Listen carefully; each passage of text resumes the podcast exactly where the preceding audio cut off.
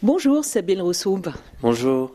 Beyrouth sur Seine, c'est le titre de votre troisième roman. Beyrouth sur Seine pour raconter l'histoire de vos parents. Vous êtes né à Paris, de parents libanais.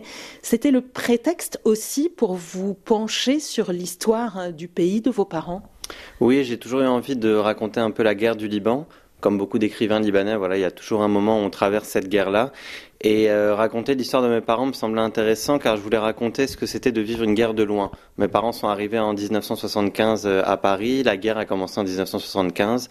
Eux pensaient rentrer euh, vivre au Liban, acheter une maison à Beyrouth deux ans plus tard. Et finalement, 45 ans plus tard, ils sont encore ici. Donc voilà, à travers leur histoire, j'ai réussi à re-raconter cette guerre du Liban un peu, j'espère, autrement et les problèmes qui existent aujourd'hui au Liban.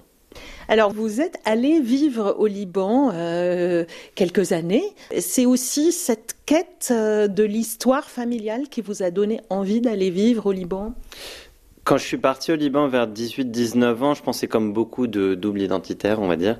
On retourne dans, le pays de nos parents, on a envie de voir ce que c'est, d'y vivre. Moi, j'avais envie de tourner des films là-bas. Finalement, je n'ai pas écrit de film, mais j'ai travaillé avec des cinéastes libanais et je me suis occupé d'un festival là-bas, donc c'était assez précieux comme moment. J'ai rencontré beaucoup d'artistes qui se préoccupaient un peu des mêmes questions que moi.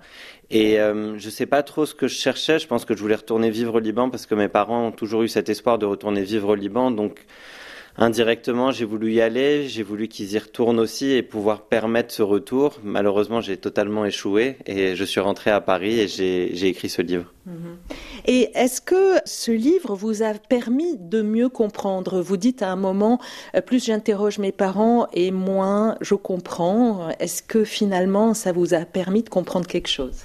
Non, comprendre, non. J'ai peut-être compris euh, un peu plus que c'était pour eux de vivre la guerre de loin, justement.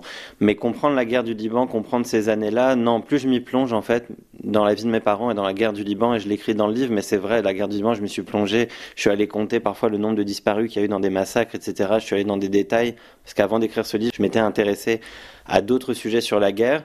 Et plus je m'y plongeais, moins je comprenais parce qu'en fait les choses se contredisent et on comprend plus qui est avec qui et on sent qu'il y a des revirements politiques qui sont dus à des choses qui nous dépassent totalement. Donc non, mais plus je m'y plonge, plus j'ai envie de m'y plonger. Vos parents euh, sont des immigrés. Est-ce que pour vous c'est aussi une réflexion sur l'immigration?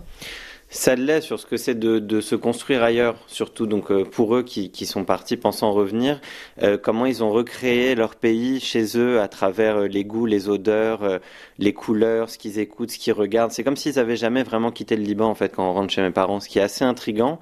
Et écrire ce livre par contre m'a fait comprendre peut-être pourquoi je me sentais autant libanais. En tout cas, j'ai mis des mots dessus, j'ai compris certaines choses en me disant en fait oui, c'est parce que tes parents en fait ils y sont toujours au Liban. Donc forcément quand tu rentrais chez toi bah, y étais, donc en fait, tu pouvais pas y échapper. Il n'y avait pas de moyen d'y échapper. Et en plus, ils ont toujours travaillé sur des sujets qui sont liés au Liban. Mon père était professeur d'arabe, traducteur-interprète. Il travaillait pour les journaux du monde arabe. Ma mère a toujours travaillé ou pour des galeries du Moyen-Orient ou ensuite pour des riches euh, du monde arabe. Ce qui fait qu'en fait, ils étaient vraiment baignés dans ce monde-là. Et ce, ce monde-là m'a fait grandir. C'est-à-dire que j'ai grandi euh, entre Paris et Beyrouth, euh, bizarrement à Paris.